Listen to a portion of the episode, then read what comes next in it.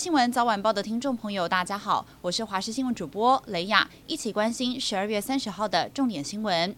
二零二四总统大选唯一场总统电视辩论会在今天下午举行，民进党总统候选人赖清德找来副手萧美琴陪同，国民党侯友谊则是力邀大哥，还有主席朱立伦助阵，独缺赵少康的身影。民众党柯文哲则是请夫人陈佩琪出马，盼能够拉近选民距离。三方在政治、外交、国际关系、国防、能源，一路到土地、违建议题，还有打击黑金，都有激烈交锋。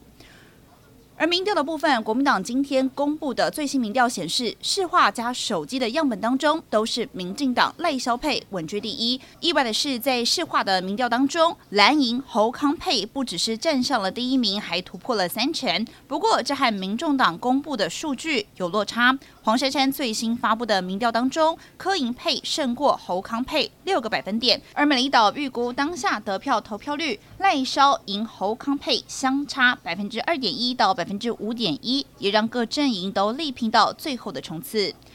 元旦连续假期，不少人要参加跨年。台中有五月天即将在洲际棒球场开唱，高雄有不少大咖明星登场。今天开始进行彩排，除了谢金燕暌违六年强势回归梦时代广场，还有萧秉治，还有兄弟鼓鼓吕思纬两个人再度合体。不少歌迷是提前卡位追星。而今天高铁站涌入不少人潮，没想到左营站中午一度陷入紧张，一辆由南港发车的六一五号列车，经传被人放置了纸箱，清洁人员怀疑是爆裂物品，赶紧通报站务人员和警方。结果拆掉之后，发现是一堆腐烂的水果，水井厂。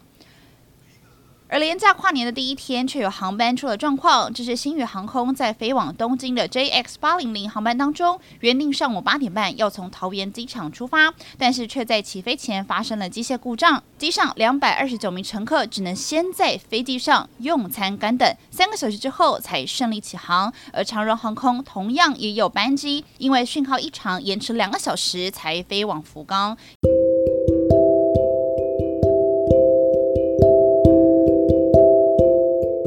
就是这节重点新闻，感谢您的收听，我们再会。